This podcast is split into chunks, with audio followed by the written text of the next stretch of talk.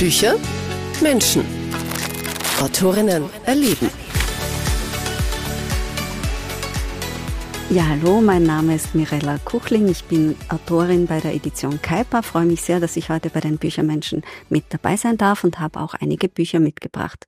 Ja, und Ihre Bücher, die sind teilweise nichts für zart beseitete, so wie ich es gerne mag, zugegeben. Mein Name ist Martina Steidl. Herzlich willkommen zu einer neuen Folge Bücher, Menschen, Autorinnen erleben. Diesmal mit Schriftstellerin Mirella Kuchling, die eine Vorliebe für Frauenzimmer im Titel ihrer Bücher und ein kunterbuntes Zuhause hat, sich beim Lesen von nichts ablenken lässt und auf Socken nach Maria Zell gepilgert ist. Und irgendwie wird's dann auch noch ziemlich tierisch, unser Gespräch. Wer wissen möchte, warum? Gerne reinhören. Außerdem gibt's nicht nur wieder einen Buchtipp der Stadtbibliothek Graz, diesmal von Bibliothekar Jürgen Miedl. Auch Mirella selbst stellt ein paar ihrer Lieblingsbücher vor. Zum Weltfrauentag im März, alle von tollen und bewundernswerten Autorinnen. Noch ein Spoiler, die Leserstelle, die sich Mirella zum Schluss ausgesucht hat, die ist ziemlich gruselig. Schönes Fürchten und viel Spaß in der kommenden halben Stunde. Schön, dass du da bist, liebe Mirella. Das habe ich mir gleich vorgemerkt. Ich muss deinen Namen noch einmal ansprechen, weil Mirella ist nicht besonders gängig und du bist die erste und die einzige Mirella, die ich jetzt persönlich kennenlernen darf. Gibt es da irgendeine Bedeutung oder eine Geschichte dazu? Ja, schon. Es gibt eine Verwandte, also meine Vorfahren kommen zum Teil aus Kroatien und Italien und Deutschland und von überall her, also Kroatien und Italien auch aus der Zeit der Monarchie. Und es gab eine Verwandte, die hat Mirella geheißen und meine Eltern haben den Namen gehört und haben sich gedacht, der Name gefällt uns so gut, den hätten wir gern für unsere zweite Tochter. Und deshalb heiße ich so. Als ich den Namen bekommen habe, hat überhaupt niemand so geheißen. Die einzige Person, die man gekannt hat, war Mirella Freni, eine Sängerin. Ich hätte jetzt Mirelle Mathieu getippt, die ja, das französische Version ja, genau. von dir. Ja, stimmt. Gut, das haben wir geklärt. Das ist wirklich ein toller Name. Beneidenswert. Dein aktuelles Buch heißt Mörderische Frauenzimmer. Das ist mir ja. auch letztes Jahr schon in die Hände gefallen. Mit dir quasi bei einer, bei einer Lesung. Erzähl bitte ganz kurz, worum geht's in dem Buch?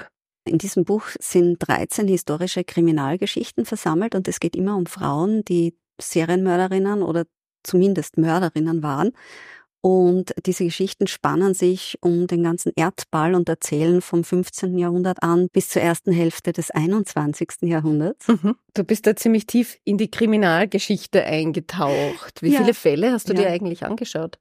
Ich habe mir einige mehr angeschaut. Ich habe mir am Anfang ja gedacht, wahrscheinlich findet man überhaupt keine Frauen, weil es ja meistens um Männer geht. Ja. Und je mehr man recherchiert, desto mehr findet man. Da war es dann eher eine Frage der Auswahl, die schwierig war, weil einerseits wollte ich natürlich Frauen dabei haben, die ein bisschen bekannt sind, also ein paar Aufhänger, aber mhm. vor allem auch solche, die man nicht kennt und auch österreichische Fälle. Da habe ich drei drinnen. Da konnte ich im Kriminalmuseum mit Hilfe des damaligen Leiters Christian Bachhiesel Informationen bekommen finden, erhalten. Und, und, und sonst habe ich halt im Internet sehr viel recherchiert. Ja. Bei den Originalquellen, da gibt's ja auch ganz viele Zeitungsartikel und Berichte aus der Zeit und so weiter und so fort. Also es gibt Quellen. Von manchen Geschichten gibt es so gut wie keine Quellen oder Informationen, die sind wirklich nur ein paar Zeilen lang und da muss man halt mehr literarische, dichterische Freiheit walten lassen. Ja. Was war dann entscheidend, dass du dich genau für diese 13 Fälle entschieden hast, dass du die ausgewählt hast? Die sind mir besonders spannend, zum Teil auch besonders gruselig vorgekommen.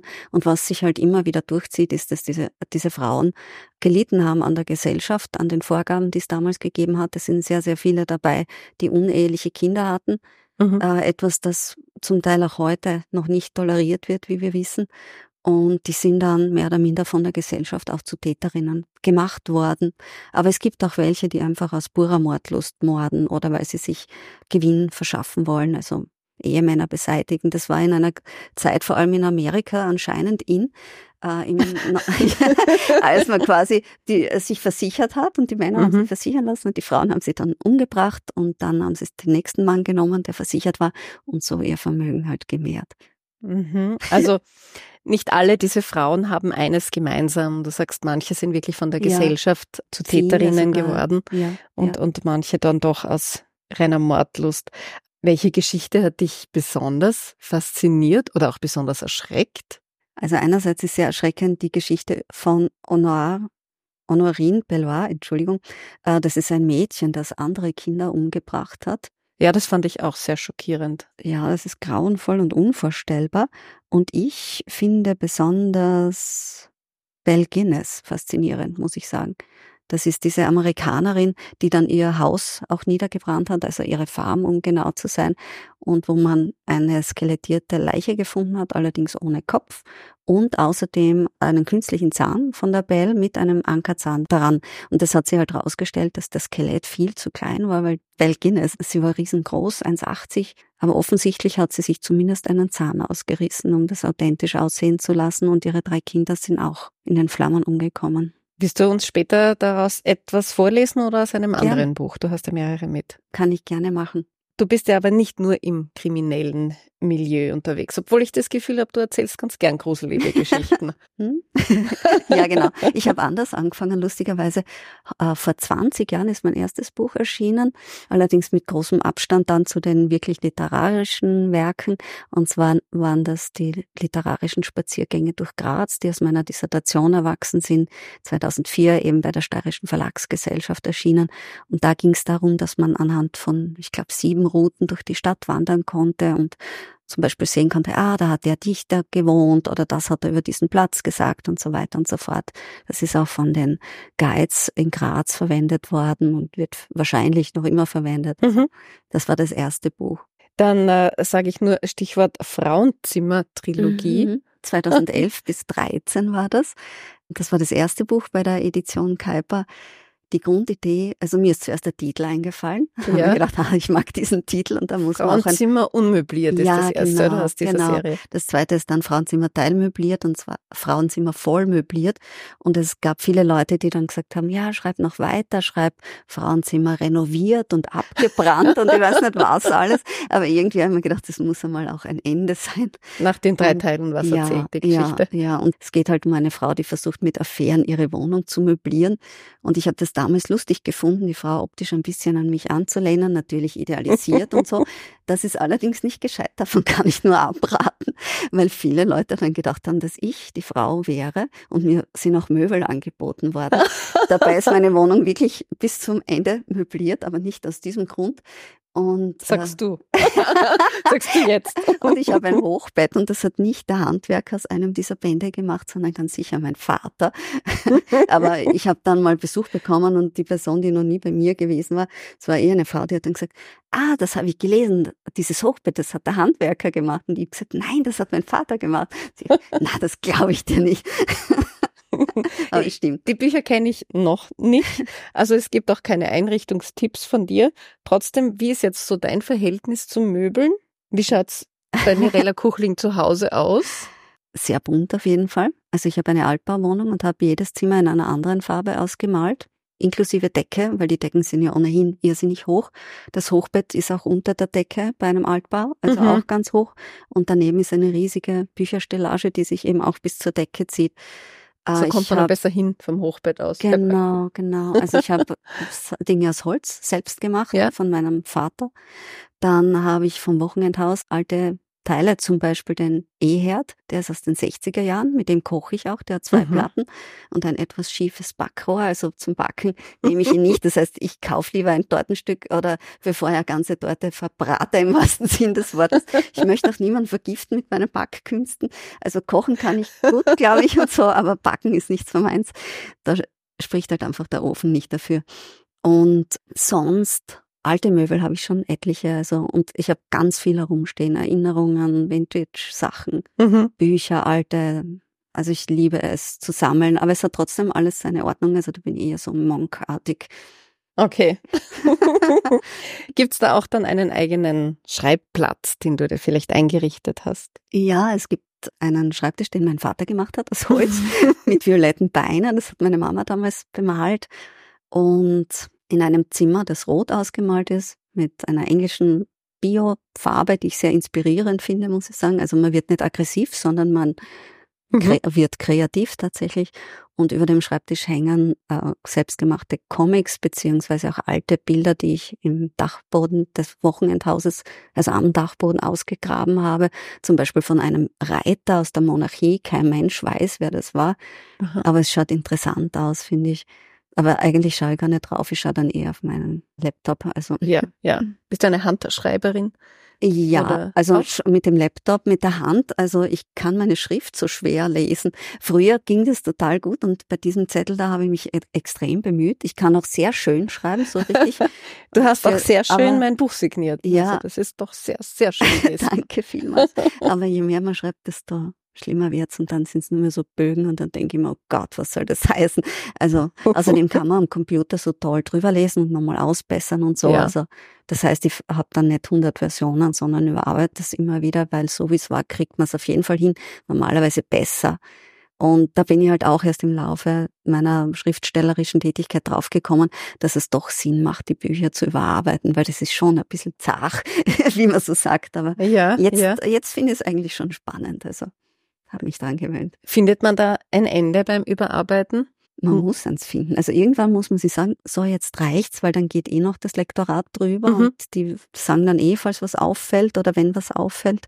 Und ja, also man hat ja auch die Deadlines, wann man seine Bücher abgeben soll und dann muss man halt rechtzeitig anfangen. Wie geht's dir da bei so einer Abgabe? genau, oh Gott, was habe ich jetzt abgegeben? Oder oh, ich bin so stolz, lässig, es ist fertig.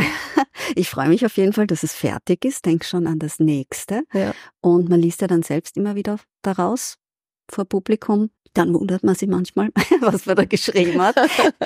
Teilweise denkt man sich, ah, die Formulierung gefällt mir. Und natürlich denkt man sich immer wieder, ah, das hätte man noch besser formulieren können. Aber ja. dann wird man sein ganzes Leben lang nur ein Buch verfassen. Das ist zu wenig. Also mir jedenfalls. du schreibst also wirklich schon sehr, sehr lange. Du bist aber eigentlich bist du Lehrerin von Beruf. Ja,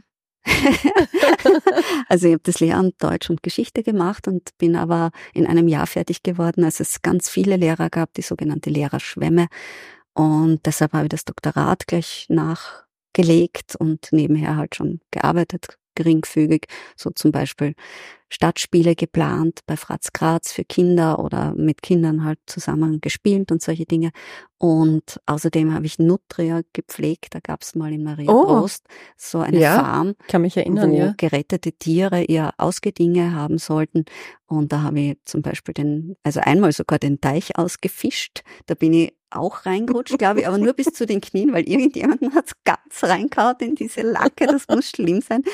Ja, und halt Mist geführt und all also solche Dinge, aber ich liebe halt Tiere. Und das Beste daran war, da waren die Männchen und Weibchen mit einem Maschendrahtzaun getrennt.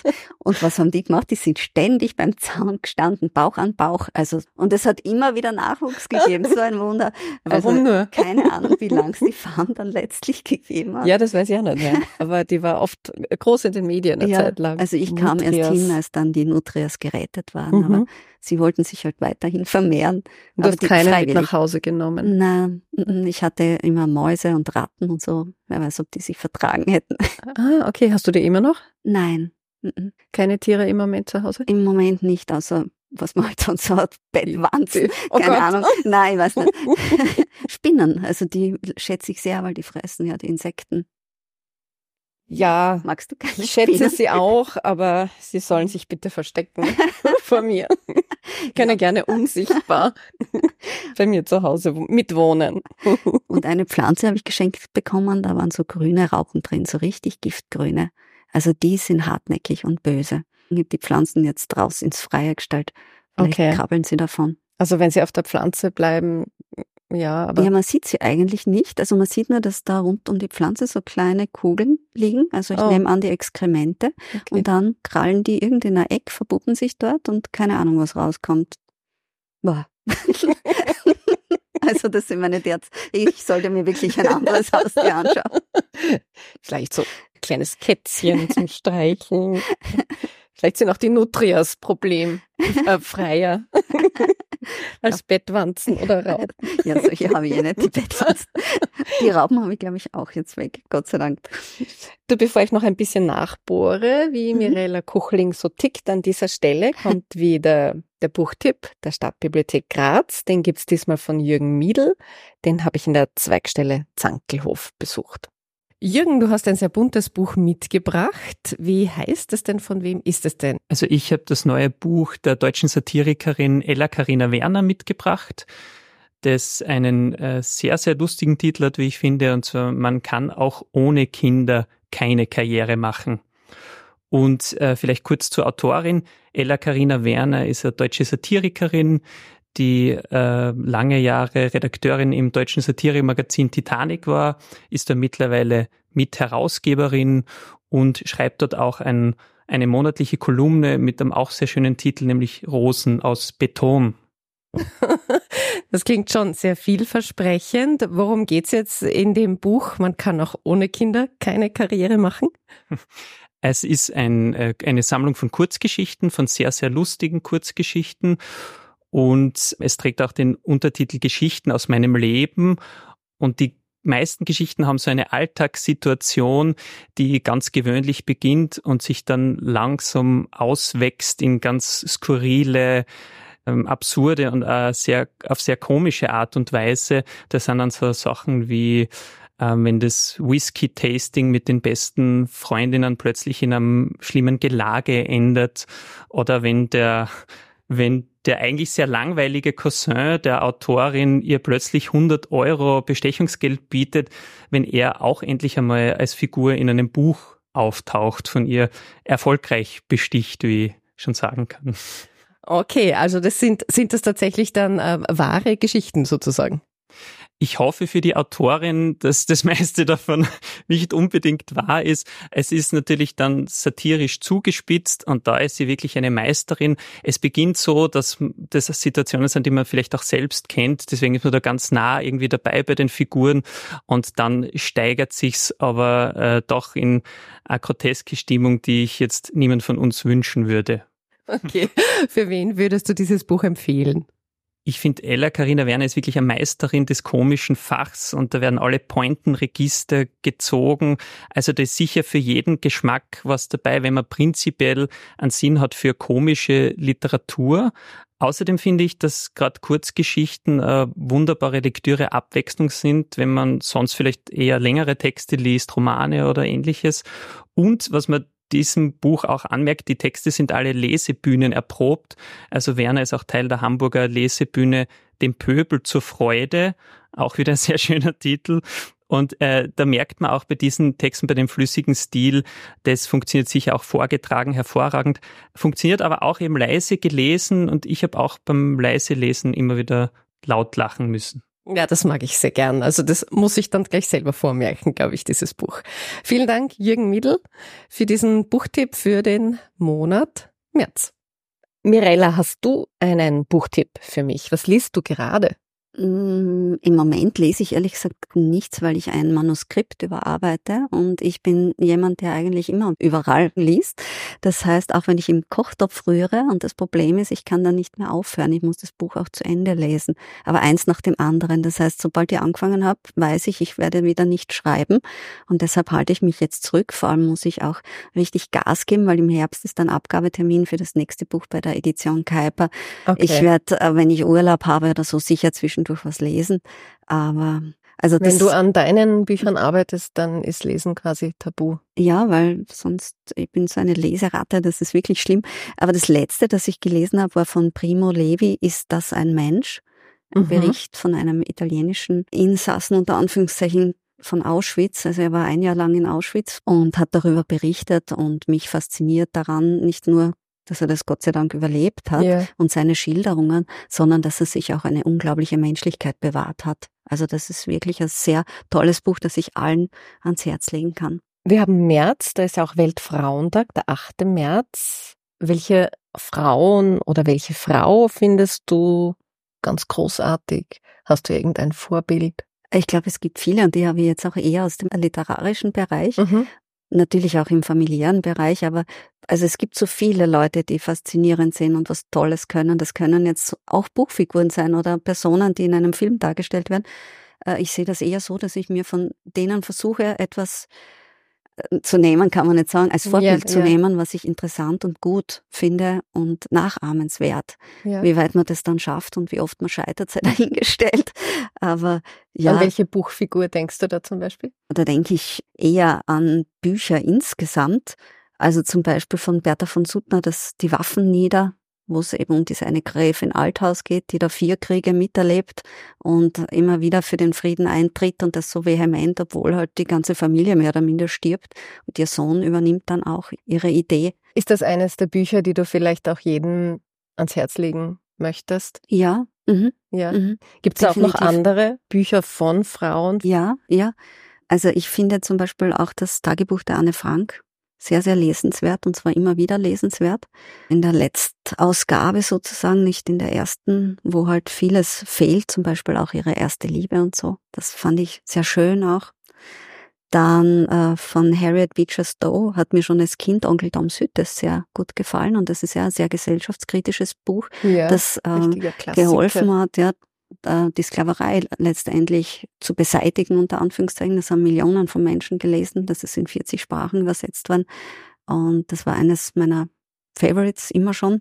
Dann, was ich auch sehr gern las, das, sind, das ist halt eher so in Richtung Fantasy, weil Fantasy mag ich sehr, die Nebel von Avalon. Ne? Oh ja. Ich glaube, das war damals sogar mein Sima Einstieg Bradley. in die Fantasy Wirklich? Welt mhm. ein bisschen. Ja, ich habe danach ja. ganz viel aus diesem Genre gelesen. Mhm. Schönes Buch.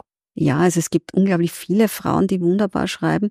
Äh, ich mag zum Beispiel auch von Daphne du Maurier ein Tropfen Zeit, gern, das kennt zwar fast niemand, das ist also die Schriftstellerin von Rebecca, aber in diesem Buch geht es darum, dass ein Forscher immer wieder ins Mittelalter überwechselt, an einer bestimmten Stelle halt, mhm. bei so einem Kloster, und also quasi dann in die Vergangenheit geworfen wird, wobei in der Gegenwart sind es nur Ruinen. Und äh, sie hat es so toll beschrieben, also das finde ich einfach faszinierend, weil ich ja auch Geschichte studiert habe. Deshalb mag ich ja auch so historische Kriminalgeschichten ja. sehr gern. Das ist so ganz meins. Ja, und zum Welttag, also zum Internationalen Frauentag eigentlich, habe ich dir ein Buch mitgebracht. Das ist 2018 im Residenzverlag erschienen. Oh. Da durfte ich oh. auch mitschreiben. Und zwar nennt sich das Zweite Halbzeit, Geschichten, die Mut machen.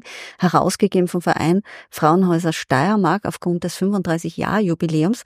Und da haben 22 äh, Künstlerinnen und Künstler mit ehemaligen Frauenhaus-Klientinnen Gespräche geführt und haben dann in ihrem Genre das, was sie gehört haben, künstlerisch umgesetzt. Das ist ein ganz tolles Buch. Oh, vielen Dank. Ja, sehr gerne.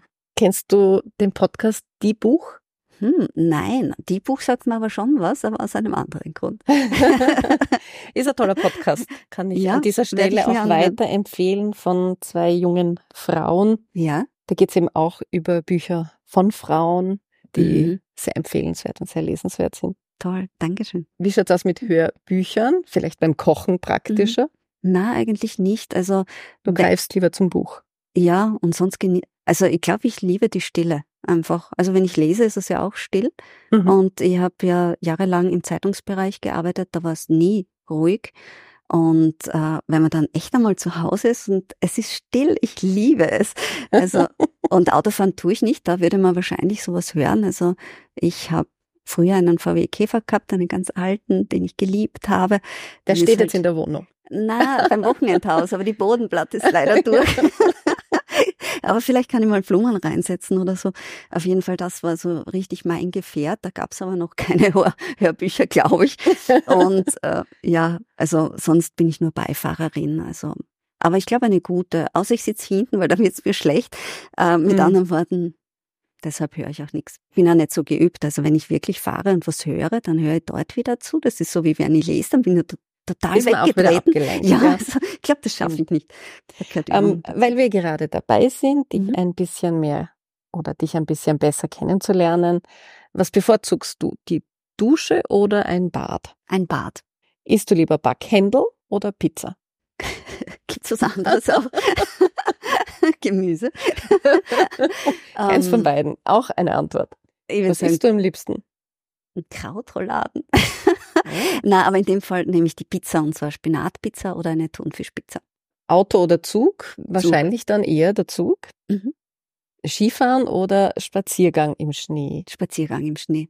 Greifst du eher zu einem dicken oder einem dünnen Buch? Dicken. Cover oder Titel, was spricht dich dann mehr an? Beides, aber ich bin total fixiert auf Wörter. Bin ich schon drauf gekommen. Stichwort Titel, das fällt mir jetzt noch ein. Frauenzimmer kommt recht oft vor. Ja. Was hat es damit auf sich? Das zieht sich so durch. Das zieht sich ein bisschen durch. Das ist durch, so ein ja? Markenzeichen quasi.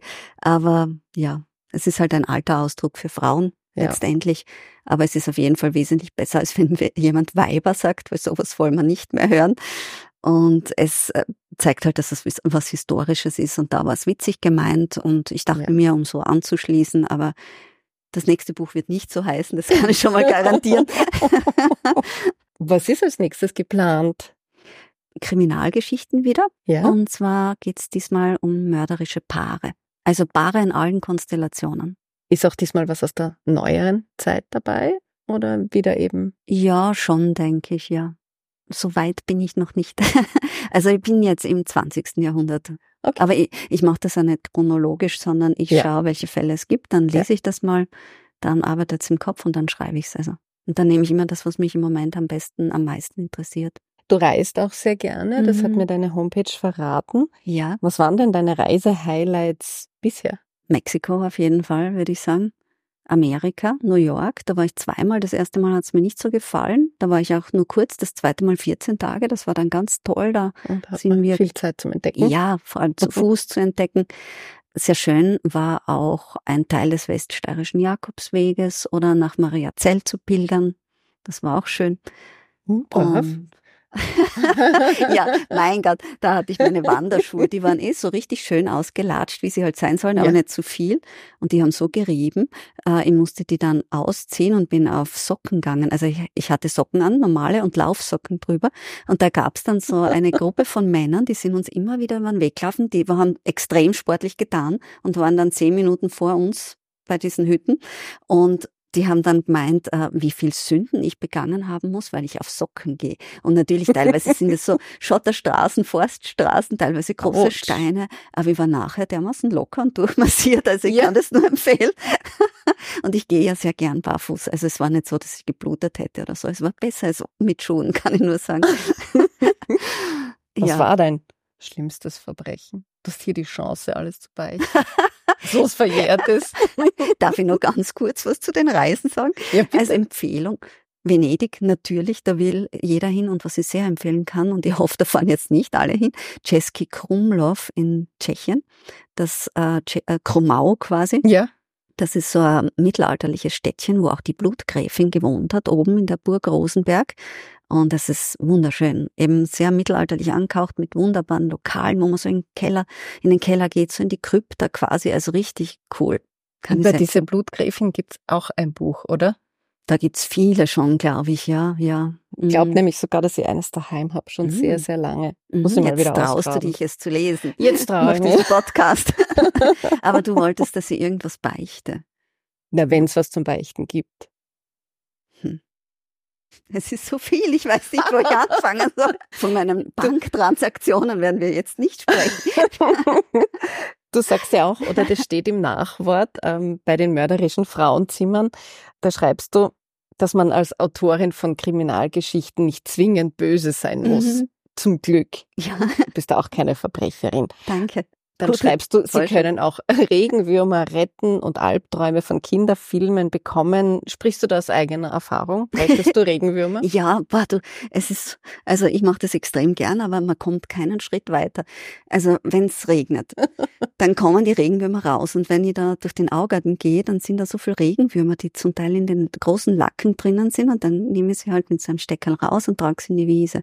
Das dauert eine halbe Stunde, bis man durch den Park ist. Wahrscheinlich hinter mir krallen wieder wieder denselben Weg. Und dann muss man sich überlegen, wieder. wollte der Regenwurm tatsächlich in die Richtung oder wollte er vielleicht eh in die andere Richtung? Du hast ihn vom Weg abgebracht. Ja, es könnte sein. Also, ja, aber ich mag nicht, dass sie da ertrinken müssen. Ja, ist grausig. Ich muss bei jeder Schnecke stehen bleiben, die ja. so an der Straße unterwegs ist. Sehr lieb. Also bei den Häuselschnecken. Mhm, mhm. Ja, ich weiß. Die, Sagt man die, Häuselschnecken? Ja, ja. Schon. Weinbergschnecken halt vor allem, gell? Ja, auch die ja. kleinen. Ja. Gibt's, gibt so wenige. Gibt so wenige. Deshalb muss man sie retten. Und von diesen Nacktschnecken, also es gab ja früher manchmal gibt es nur so schöne große, so mit Leopardenmusterung. Ja, die, aber die soll man ja kaum. retten. Ja, aber die roten, äh, diese spanische die lassen Wegschnecke. bitte, bitte geht. die lassen wir ziehen. Genau. Und von welchen Filmen bekommst du Albträume? Unterschiedlich. Ich kann mich leider nicht mehr erinnern, was das für ein Film war. Wahrscheinlich irgendein Märchen. Also ich schaue auch so gern so Cinderella und solche Dinge an. Und, aber was ich gern mag, sind Vampirgeschichten. Also ich mag zum Beispiel Bram Stokers Dracula. Also ja. die alten Bücher, die mit Niveau mag ich gern. Ja, also auf die Twilight-Serie bist du nicht aufgesprungen? Äh, aufgesprungen nicht, aber geschaut habe ich sie natürlich. Also es geht ja, um Vampire. Also, aber also ich kann es zum Teil nicht nachvollziehen, weil ich den Hauptdarsteller so unattraktiv finde. Nein. Aber ich war natürlich ja schon etwas älter damals. Wahrscheinlich ja. war er mir einfach nur zu jung. Also, das kann auch sein. aber musst du auch dann oft weinen bei Filmen? Bist ja, du dann immer Wasser mehr. gebaut? Ja. ja. Das ist schlimm. Es ist peinlich, auch im Kino und so. Also sehr eindrucksvoll fand ich zum Beispiel die, diesen Biopic von Elton John. Also auch total aufbauend, weil der gibt einem richtig Kraft, dass man alles schaffen kann, was man möchte. Aber teilweise so schlimm und so traurig, die Geschichte mit seiner Familie und ja. so. Ja, also das war wirklich, da kann ich jedes Mal heulen. Ja, meine Kinder sind da im Kino, ich kriege immer so Seitenblicke. Weinst du schon, oh, Mama? Ja. Egal welcher Film. Was bringt dich zum Lachen? Vieles, denke ich mir sarkastischer Humor, also so britischer Humor und einfach Fröhlichkeit, wenn es einem gut geht, wenn man nette Leute trifft, zusammensitzt, redet. Ein toller Podcast, so wie mit dir. ja, auf keinen Fall, wenn es einem schlecht geht oder wenn es mir weh tut. Also das ist dann nicht witzig. Aber ja, ganz normale Dinge mit anderen Worten. Jetzt aber bitte eine spannende Stelle aus den mörderischen Frauenzimmern von dir. Sehr gerne. Wo wirst du da ansetzen? Was hast du dir ausgesucht zum Vorlesen? Äh, meine Lieblingsgeschichte irgendwie aus den mörderischen Frauenzimmern. Es geht um Belle Guinness, die schwarze Witwe von Laporte aus den Vereinigten Staaten. Die Frau ist 1859 in Norwegen geboren worden, damit man so ungefähr eine Einordnung hat. Und ähm, hat ganz schön viele Männer unter die Erde gebracht. Und da würde ich gerne etwas vorlesen. Es geht um einen Andrew, der zu ihr gekommen ist auf die Farm und gedacht hat, er kann für immer sein Leben mit ihr verbringen weil sie hat so Briefe, also so Inserate eigentlich aufgegeben und dann in weiterer Folge Briefe geschrieben. Und da steht zum Beispiel in dem einen drinnen, kommen Sie nach Laporte.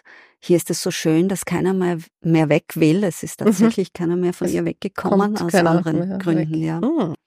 Eine Weile durfte Andrew glücklich sein und sich vielleicht auch ein bisschen geliebt fühlen, aber viel Zeit war ihm nicht vergönnt. Eines Abends, die beiden genossen die Ruhe nach einem anstrengenden Tag, kredenzte im Bell ungewöhnlich schöne Orangen. Herzhaft biss er in die süßen Fruchtspalten und freute sich darüber, dass Bell ihn so verwöhnte, bis das Gift seine Wirkung tat. Zuerst begannen die Hände zu zucken, dann erstarrte das Gesicht, wobei sich die Mundwinkel fratzenhaft nach hinten zogen. Jedes Geräusch steigerte plötzlich eine nie zuvor gekannte Nervosität, die Andrew bald krampfartig schüttelte und zu Boden warf. Was er noch an Lauten von sich gab, sog die Wand auf, die doppelt verschalt und fein säuberlich mit Sägemehl ausgestopft war. Kurz war dem Opfer der Witwe etwas Ruhe gegönnt, dann kam der zweite Anfall und raffte ihn hinweg. Bell hatte die Vorgänge interessiert beobachtet und bescheinigte Andrew eine gewisse Standhaftigkeit, denn oftmals genügte ein einziger Durchgang, nur in einem Fall hatte das Strichnin erst im fünften Anlauf seine endgültige Wirkung entfaltet. Befriedigt steckte Bell das Geld, das Andrew so fürsorglich aus South Dakota mitgebracht hatte, in ihren Sparstrumpf und warf die Habseligkeiten ihres Opfers ins Herdfeuer, wo sie sich verformten, verbrannten, verglühten und dunkle Rauchschwaden in den Nachthimmel sandten. Bald war es totenstill im Haus. Es war an der Zeit, sich an die Arbeit zu machen.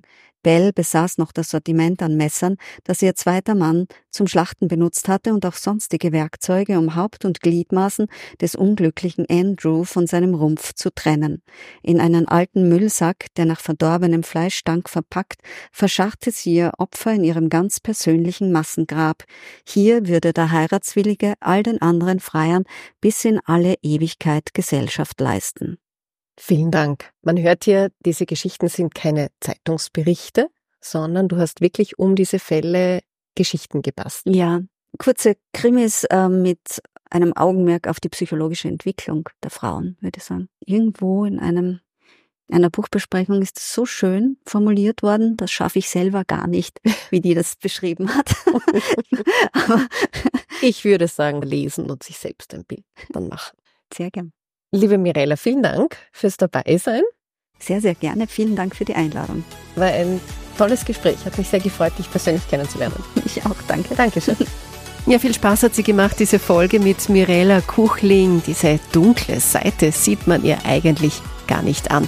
Überzeugt euch selbst. Fotos, die gibt's wie immer auf Instagram, Facebook und der Website buichermenschen.at. Schreibt mir hier auch gerne, wie euch die Folge gefallen oder was euch nicht gefallen hat. Ich freue mich über Feedback und Anregungen. Damit auch noch ein großes Dankeschön an alle, die sich Zeit für den Podcast nehmen oder genommen haben und hoffentlich bis zum nächsten Mal. Wir hören uns.